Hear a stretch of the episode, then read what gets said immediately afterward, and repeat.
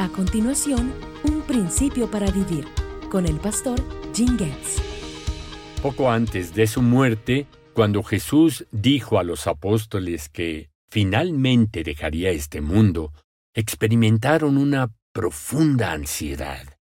Sin embargo, Jesús les aseguró que iba a preparar un lugar para ellos y que regresaría y los llevaría a todos al cielo, donde vivirían eternamente con Él.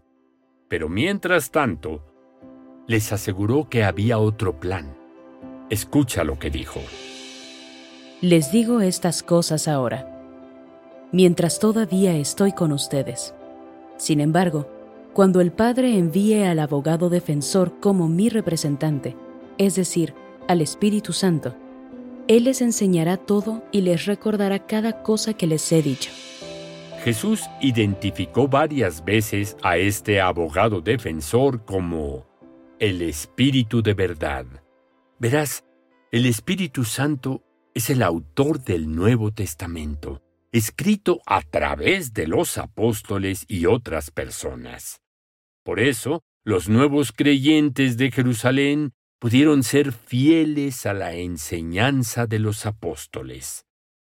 Una vez que el Espíritu de verdad vino el día de Pentecostés, capacitó a algunos de estos hombres, a los que Jesús enseñó, en el aposento alto, en primer lugar, para comunicar la verdad de Dios de forma oral pero en su momento de forma escrita.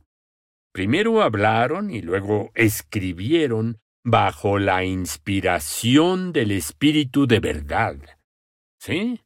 El Nuevo Testamento es la enseñanza de los apóstoles inspirada por el Espíritu de verdad prometido. Quienes confiamos nuestra fe sincera en Jesucristo, tenemos al Espíritu de Dios que habita en nosotros, no para añadir a las escrituras, sino para ayudarnos a comprender lo que ya se ha escrito. Así que recordemos este principio para vivir. Necesitamos consultar de forma habitual la palabra escrita de Dios y pedirle al Espíritu Santo que ilumine nuestra mente para entender y aplicar la verdad escritural.